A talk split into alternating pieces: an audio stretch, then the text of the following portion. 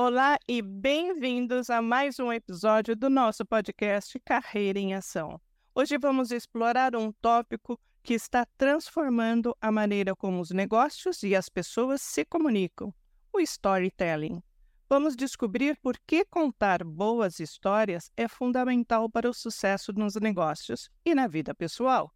E para falar sobre esse tema, tenho o prazer de receber Jorge Rocha, profissional de marketing especialista em storytelling para negócios e branding.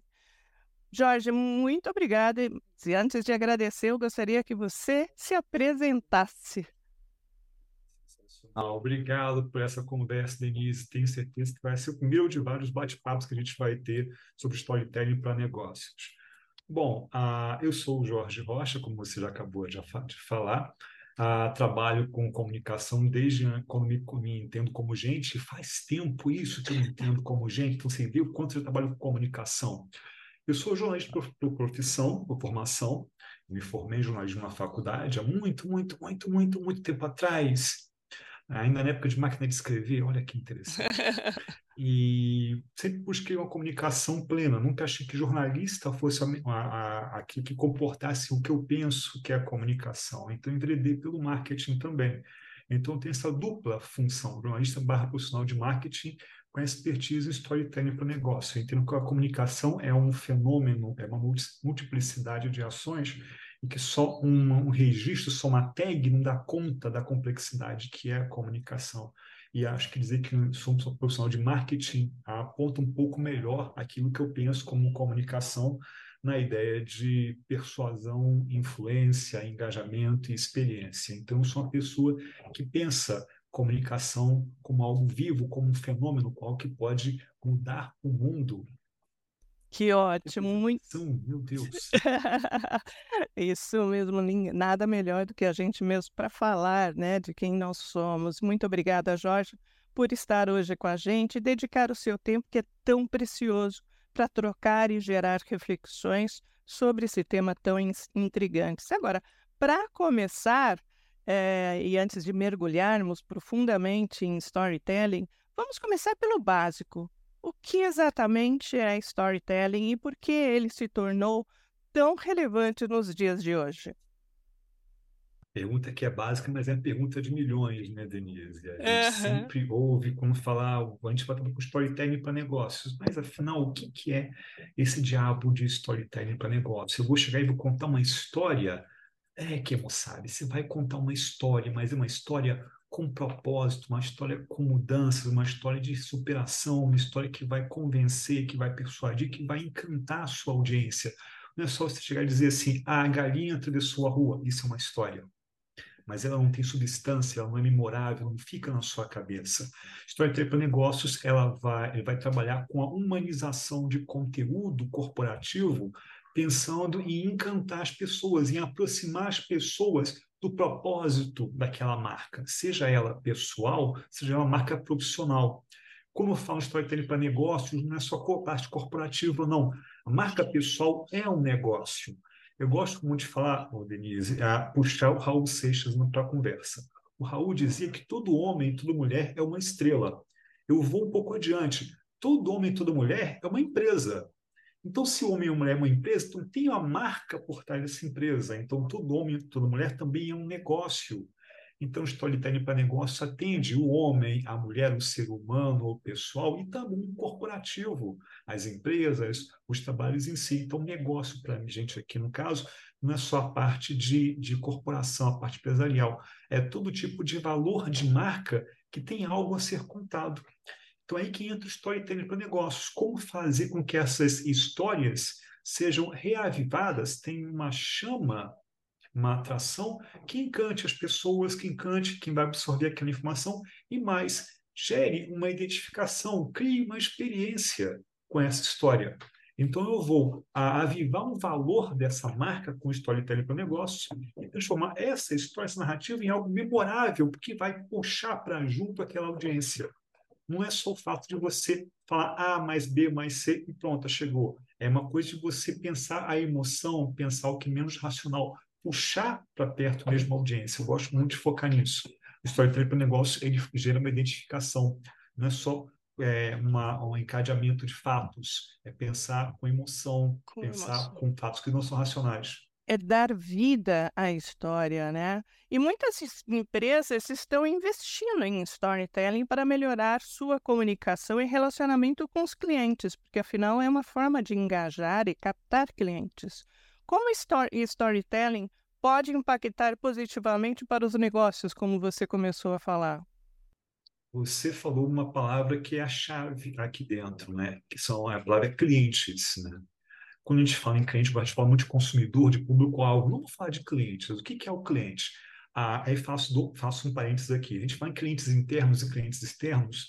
Para a gente, storytelling para negócio, não existe a distinção. É todo mundo é cliente, seja interno, seja uma comunicação interna, seja comunicação da empresa para o mercado todo público-alvo é cliente, independente do, do natureza interno ou externo, porque a comunicação é a mesma, é a troca de informações, é uma troca, é um diálogo. Então você vai, você pode pensar, mas um diálogo diferente com o interno, um diálogo diferente com o externo. Ok, mas permanece um diálogo.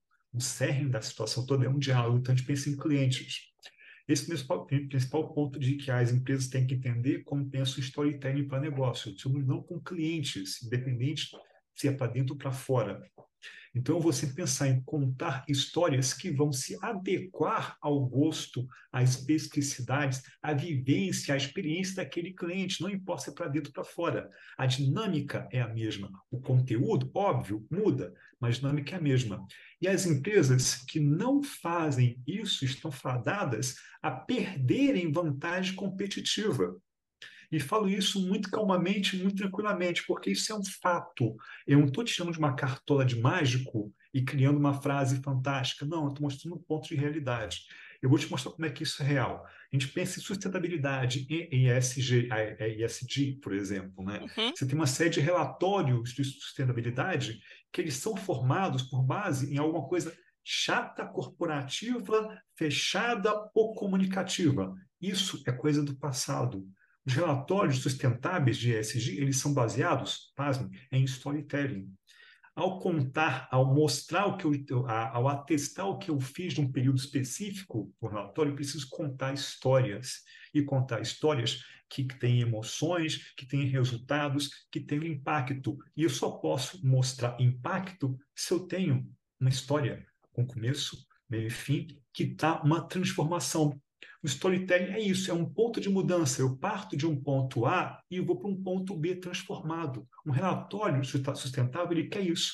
O que, que você, empresa, transformou em termos sustentáveis aquela situação que saiu de um ponto A e um ponto B. Eu posso dizer, ah, aumento, diminuir 15% a emissão de piriri, parará, parará, parará em tanto tempo. Ah, boring, boring, boring, chato, ninguém quer saber.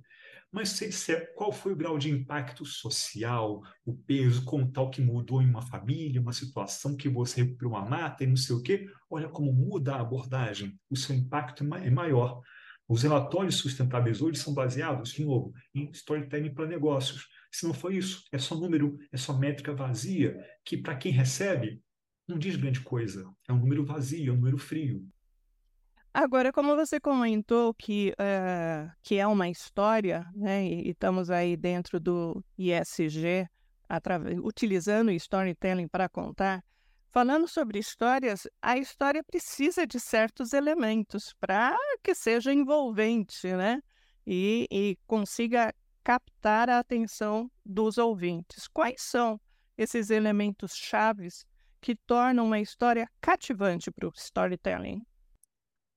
É, é até simples e é até engraçado falar esses elementos, porque são tão óbvios, tão, tão, tão nosso dia a dia, que a gente fala assim, mas é isso?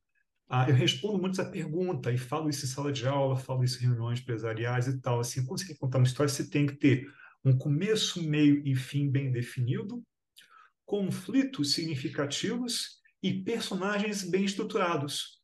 Ponto. Eu tenho aqui um kit de montagem de storytelling para negócio. Penso assim, cara, mas é só isso? Qualquer um pode fazer? Sim, é só isso. Sim, qualquer um pode fazer. Por que as pessoas não estão fazendo?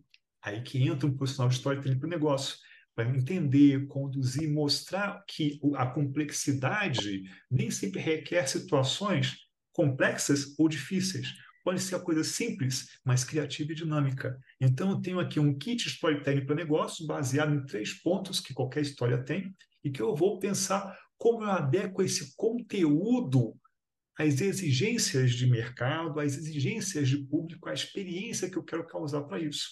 Então, eu tenho aqui nesse kit, a, vamos chamar assim, um caldeirão, um caldeirão mágico, que eu vou colocar os ingredientes mágicos ali para fazer aquilo funcionar e encantar. Mas a base, ela parte sempre dali, desses pontos aqui.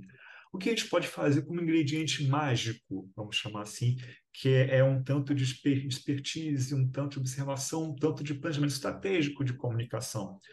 Eu, baseio muito em três etapas específicas, aí já, já complica um pouco mais esse caldeirãozinho, torna mais apimentado. A primeira parte é a ideia de pensar em identidade, valor de marca e branding. Se eu não tenho uma personalidade da marca, putz, eu não tenho uma história, eu não tenho um personagem. Sem personagem, eu não posso fazer uma ação acontecer. O Donald Miller, que criou o Story Brand, o Sete Passos Story Brand, que que toda história do mundo baseia-se nesses pontos, ele fala que o primeiro passo, primeiro passo de uma história boa é o personagem. É justamente isso, a identidade, o valor de marca e o branding. O segundo ponto a, que a gente pode incrementar o storytelling para negócios chama-se é, é, é a trindade da persuasão, experiência e engajamento. Persuasão é diferente de convencimento. Para saber a diferença, tem que fazer um workshop comigo. Já fiz um merchan aqui, já embuti um merchan. Aproveita. Porque tem uma, tem uma diferença entre esses dois. Basicamente, eu vou criar narrativas que vão persuadir, trazer para perto dessa audiência, criando uma experiência que gera uma identificação que vai desaguar no engajamento. Uma equaçãozinha muito fácil de ser percebida e um pouco complexa de ser colocada em prática, porque varia em relação a audiências que você vai atender. E terceiro ponto tem a ver com a complexidade do mundo, seja ele corporativo ou a questão pessoal. O terceiro ponto é relativo à agilidade e adaptação a esse mundo. Eu tenho que pensar uma comunicação que seja ágil, fluida, que vá se adequar às demandas dos públicos que eu vou conversar. Num podcast, uma conversa com você, eu tenho um tipo de comunicação, eu tenho uma fluidez, eu tenho uma adaptação, uma agilidade. Se eu vou apresentar um relatório para um executivo, eu tenho outro formato da história. Então, eu tenho que pensar de que modo eu vou encantar, persuadir, mais 16 verbos ali dentro, em formatos distintos, que sejam ágeis, comuniquem com eficiência, sejam adaptáveis. Eu comunique aquilo em tempo, em tempo hábil para manter a atenção da minha audiência. Então, são esses três pilares do storytelling para negócios que a gente senta, planeja, executa, mede, reavalia e toca adiante o barco. Quando eu falo em, que as empresas estão preocupadas e, em contar, né, utilizar o storytelling como estratégia e ferramenta a ser utilizada, uh, isso é uma verdade disseminada em todos os níveis das empresas? Ou seja, as empresas compraram essa ideia que, da importância do storytelling para os seus negócios?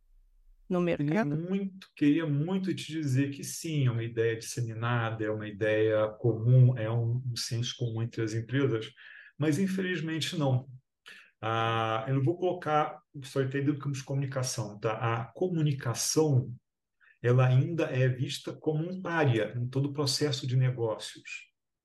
Ah, existem, ah, ah, eu trabalhei dentro e atendendo algumas empresas que conseguiam ter a clareza que é, a comunicação está ligada aos negócios. Mas tem de muita empresa pensar assim, comunicação vai estar apartada de negócios. Não pode existir, não existe negócio sem comunicação. Porque você precisa a, atrair clientes, é um negócio. Mostrar um resultado, é um negócio. A explicar para os seus pares como funciona aquilo, é um negócio. Então, se eu não tenho comunicação atrás do negócio, eu não tenho negócio, eu tenho pipocas, eu tenho fogos, fogos de artifício que vão estar pipoca para o lado sem nenhum tipo de ação, sem nenhum tipo de cola, sem nenhum tipo de unicidade. Então, comunicação é para negócios, storytelling é para negócios. Então, existe uma dificuldade ainda muito grande das empresas a, a entenderem essa, essa proximidade, essa unicidade, e outras que trabalham muito bem com isso. E quando há esse entendimento, Denise, a, a, flui muita coisa na comunicação. Você consegue a, trabalhar com comunicação orientada a resultados. Você pode pensar em OKR na comunicação.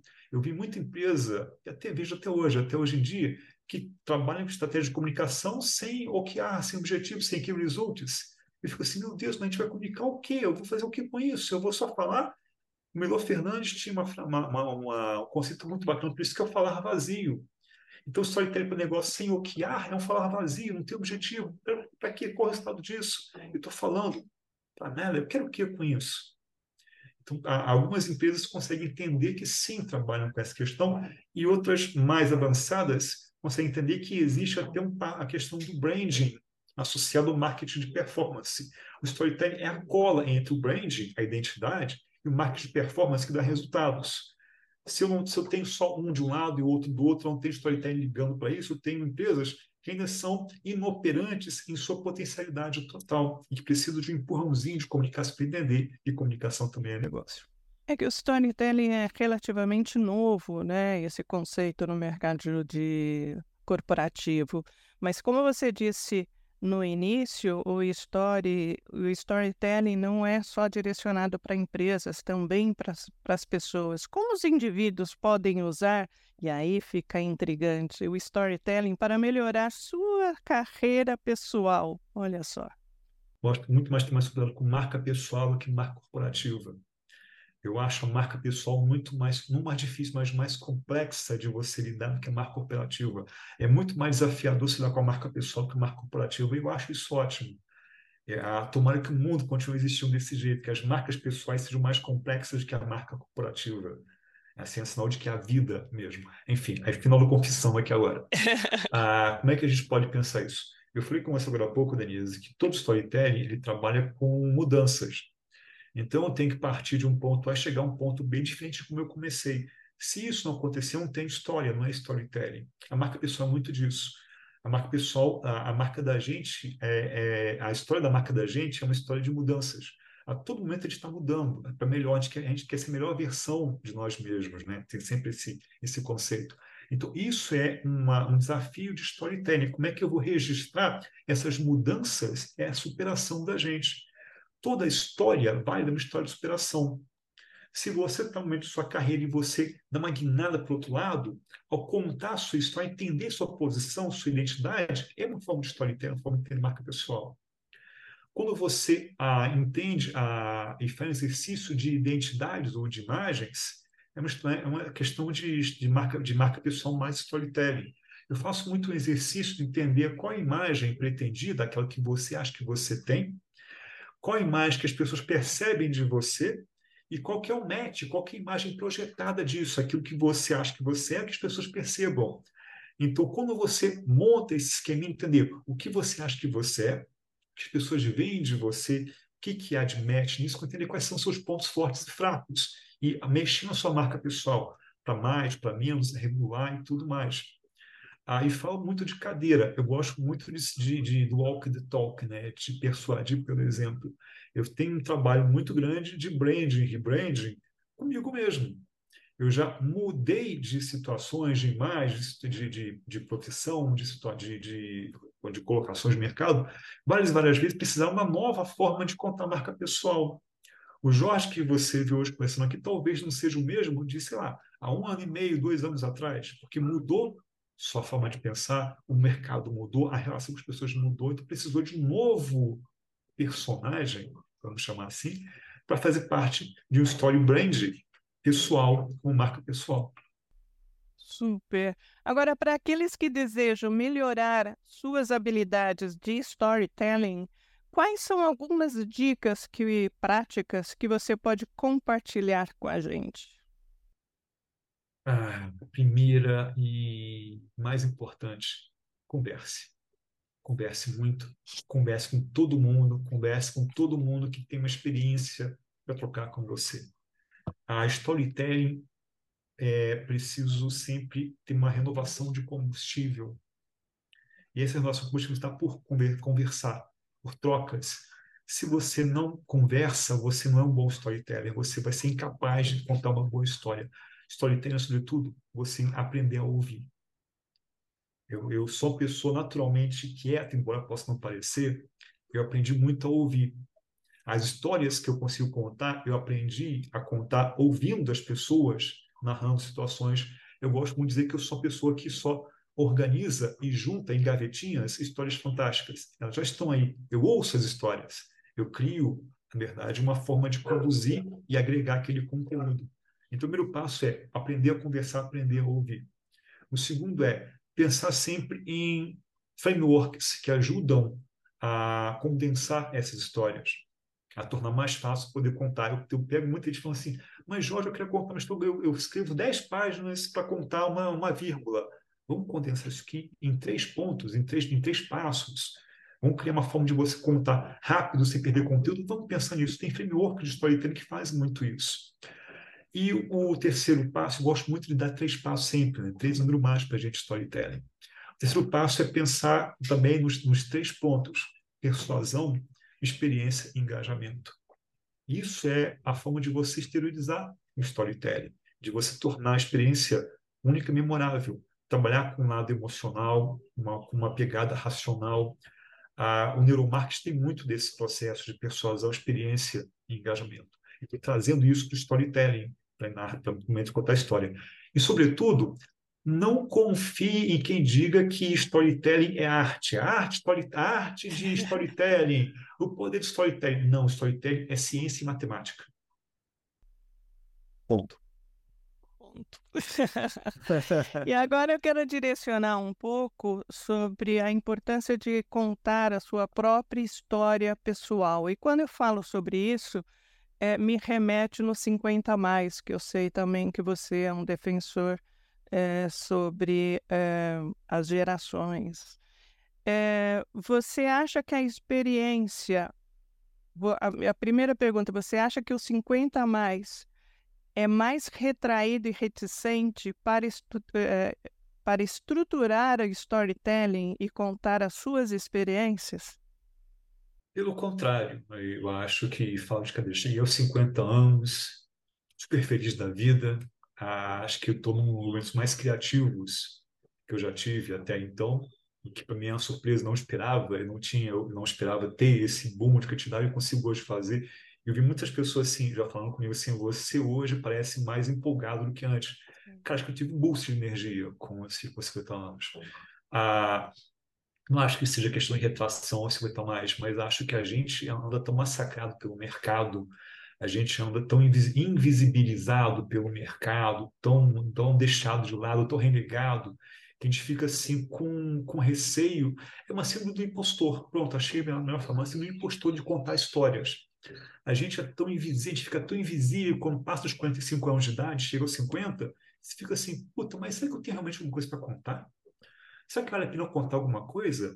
A gente fica tão convencido que a gente não tem história para contar que a gente fica assim, puta meu, acho que não vale a pena investir na história não, porque eu não tenho que contar. Não é a idade que te faz ter história para contar, mas aquilo que você viu, que você experimentou, aquilo que você passou. Pode ser experiência de ontem, mas é a tua experiência precisa ser contada. Eu acho que o mercado invisibiliza a gente até nesse processo de da gente não deixar marcas nas nossas histórias. Ah, eu tenho conversado muito com 50 mais e vejo histórias formidáveis que ficaram de lado, que pessoas assim falam, ah, eu, tinha, eu podia ter contado aquela, aquela situação que eu passei, e por que não contou? Ah, eu acho que não vale a pena. Aí fica, mas por que? Não, porque eu só estou apagado, o mercado me apagou, eu não tive oportunidade, o mercado não me vê mais, eu fico assim. Então, o mercado, além de não deixar a gente estar tá no mercado, trabalhando funcional, ainda apaga os nossos registros de experiências e de memória. É cruel demais isso. E qual é a dica para esse 50 a mais, para esse nicho de 50 a mais que é tão precioso nas suas histórias e, e experiências e, e ensinamentos acima de tudo, ou tudo junto? Qual, quais são as dicas para essas pessoas envolvidas no 50 a mais que estão aí, se sentem massacradas pelo mercado que diz que ficam à margem, né? não serve mais para o mercado. E, na verdade, não, não é verdadeira essa afirmação. Né? Ah, eu acho até que a gente, com os 50, a gente fica à margem, sim. a margem do mercado. Porque o que o mercado quer, a gente não tem condição de oferecer, porque a gente tem condição de oferecer muito mais do que esse mercado quer. Então a gente está na margem, não é margem negativa, a gente está à margem porque a gente é mais do que o mercado quer. O mercado quer um profissional a xizinho, assim, quadradinho, mas a gente chega aos 50 com outra cabeça, com outra forma de ver o mundo, com outra forma de produzir. A pessoa mais, ah, mas é uma pessoa experiente, mais devagar eu conheço gente de 60 anos que tem uma agilidade mental que eu não tinha como tinha 35. Louco, né? Putz, então assim, não é, não é, não é a questão de envelhecimento que vai deteriorizar, deteriorar a pessoa. Ah, mas se o mercado que coloca a gente dentro desse processo, a gente é muito mais do que isso. Como é que a gente pode reagir? Eu gosto muito de falar que storytelling, 50 mais, é uma marca de resistência. Porque assim, há uma força que quer apagar a gente e o que a gente pode combater é contando histórias. Olha, eu estou aqui, eu fiz isso, eu sei tal coisa, eu posso somar, fazer tal coisa, eu posso mostrar que você, mercado, está equivocado ao me apagar. Eu tenho isso aqui para oferecer. Eu vi, eu fiz, eu ouvi, eu presenciei. Há uma série de ações que precisam ser colocadas em registro e nós somos memória. Ah, ah, eu aprendi, a duras penas, que o, o principal potencial do ser humano é a memória. Não o fato de você lembrar, mas o fato de você ser lembrado, você deixar sua marca, sua memória, é quantas pessoas vão lembrar de você. Então a gente não pode se apagar, a gente não pode permitir que o mercado, ao nos invisibilizar, nos apague enquanto memória.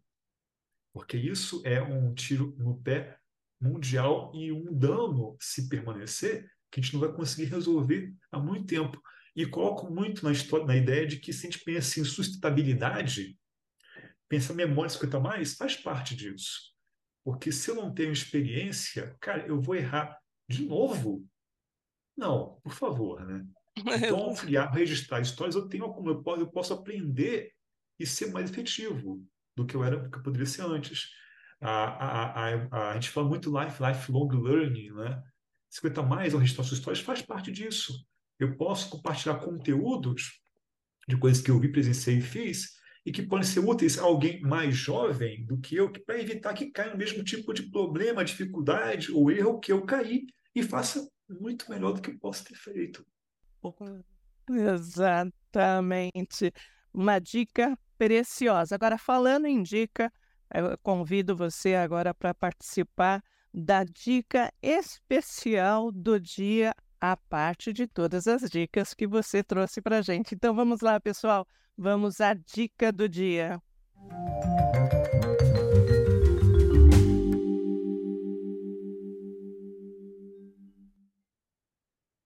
A dica que eu tenho para dar para você, Denise, o pessoal está assistindo a gente aqui, na verdade, uma dica dupla. Ah, eu tenho sido muito criterioso e chato com as minhas leituras, mais do que eu já era antigamente. Eu tenho lido muito pouco, reconheço, mas eu tenho lido com consistência no material que chega nas minhas mãos. Então, assim, a, a gente está sempre a, sobrecarregado de informações, então eu deixo muito de lado. Mas tem dois livros que eu estou louco para poder devorar, que é para poder ler de uma vez. Um é o Planejamento Estratégico em Marketing Digital, do Nino Carvalho, que é um excelente profissional de marketing que está em Portugal, ele é brasileiro, mas mora em Portugal, atendeu meio mundo de marcas corporativas imensas, e é um cara fantástico, e o principal não é arrogante, a gente de comunicação é muito arrogante. Ele é um cara que é tranquilo, sossegado, acessível, e é um cara que compartilha o conteúdo dele tranquilamente com as pessoas. É uma pessoa que se dá, ele não nega fornecer informações, que é outro ponto que a de comunicação não costuma fazer de maneira efetiva. E ele é um cara que criou um livro que a, a, precisa ser adotado em escolas de marketing em todo o Brasil, porque é um cara que tem experiência, é um cara que viu o fazer, aprendeu a duras penas como fazer. E hoje ele está associado ao pessoal do Kotler, ele é tão bom que o, o, a fundação do Cota chamou o cara assim, vem cá trabalhar com a gente, você é um cara legal, vem trabalhar com a gente aqui. Ele anunciou assim, ah, fui chamado para trabalhar com os caras lá, que legal. Tipo assim, mas como assim, cara? Fui chamado para buscar isso? Não, é, fui, tranquilo e tal, pensando tudo sossegado. Então ele fez um livro que é, eu não vou dizer que é uma Bíblia, porque não é Bíblia, mas é uma referência de estudo e conteúdo contínuo de informação para a gente no marketing. O nome dele de novo? Nilo Carvalho. Nilo Carvalho. O livro chama-se Planejamento Estratégico de Marketing Digital. Saiu do forno agora. E também saindo do forno está o livro do João Branco, que é um gigante do marketing. O livro dele chama-se Desmarketize-se, que conta como a gente está complicando demais o marketing e como as soluções criativas são as mais fáceis de você ter em mãos. Ele fala de cadeira, é a pessoa que pensa o marketing do dia a dia, do cotidiano, que pensa o mundo é complexo, mas eu não preciso ser, não. Vamos simplificar, hein? Isso. Essa é a ideia. Jorge, muitíssimo obrigada por estar aqui compartilhando essa, esse poço de conhecimento e experiência e todas as histórias que você tem e ensinamento que você pode deixar para estar tá deixando uma grande marca para a sociedade. Muito obrigada pela presença. Eu agradeço a conversa eu fico envergonhado em falar que eu sou um poço de conhecimento. Eu fico vermelho. e assim chegamos ao fim desse episódio. Espero que essa conversa tenha gerado insights e feito você refletir sobre o tema. Se você gostou desse episódio, não deixe de compartilhar com seus amigos e ativar o sininho para acompanhar os próximos temas. Obrigada por acompanhar o canal e nas, na próxima semana nos vemos com mais um tema fascinante. Até o próximo episódio e não deixe de agradecer a sua vida. Forte abraço!